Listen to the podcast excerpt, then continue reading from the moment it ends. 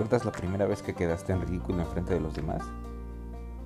Sí, en ese momento querías desaparecer. Querías simplemente borrar ese momento de tu vida y de tu memoria. Pero ¿qué tal ahora? ¿Lo recuerdas? Te hace reír, ¿cierto? Se te acaba de dibujar una sonrisa en esa fea o hermosa cara.